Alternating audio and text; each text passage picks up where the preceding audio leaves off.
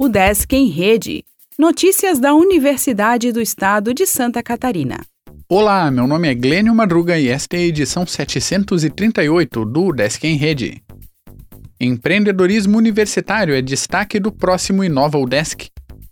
No dia 30 de junho, às 6h30 da tarde, a UDESC realizará a oficina online gratuita Criatividade no Fomento ao Empreendedorismo Universitário. O evento é voltado a estudantes de graduação e pós-graduação, professores e técnicos da universidade.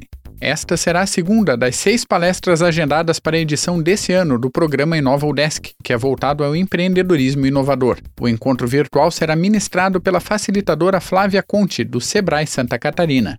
Desde 2020, a Coordenadoria de Projetos e Inovação promove capacitações com o principal objetivo de estimular alunos e servidores a promover a inovação na universidade. A iniciativa conta com o apoio da Fundação de Amparo à Pesquisa e Inovação do Estado de Santa Catarina, por meio do projeto Fortalece NIT Desk.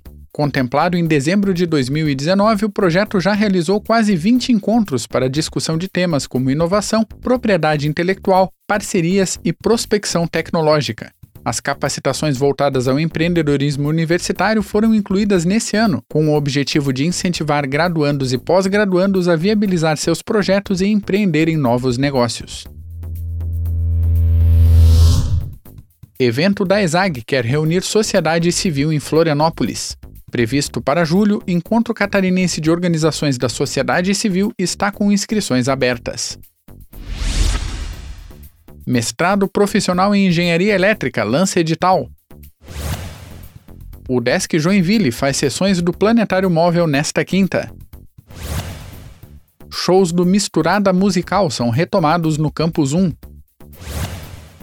Docentes do SEART realizarão espetáculo de piano. Livro de internacionalização da Abruen aceita trabalhos. Alunos falam de experiências de intercâmbio em vídeo. O Desk em Rede é uma iniciativa da Secretaria de Comunicação da Universidade, com produção e edição de Glênio Madruga. O podcast vai ao ar de segunda a sexta-feira, às 14 horas.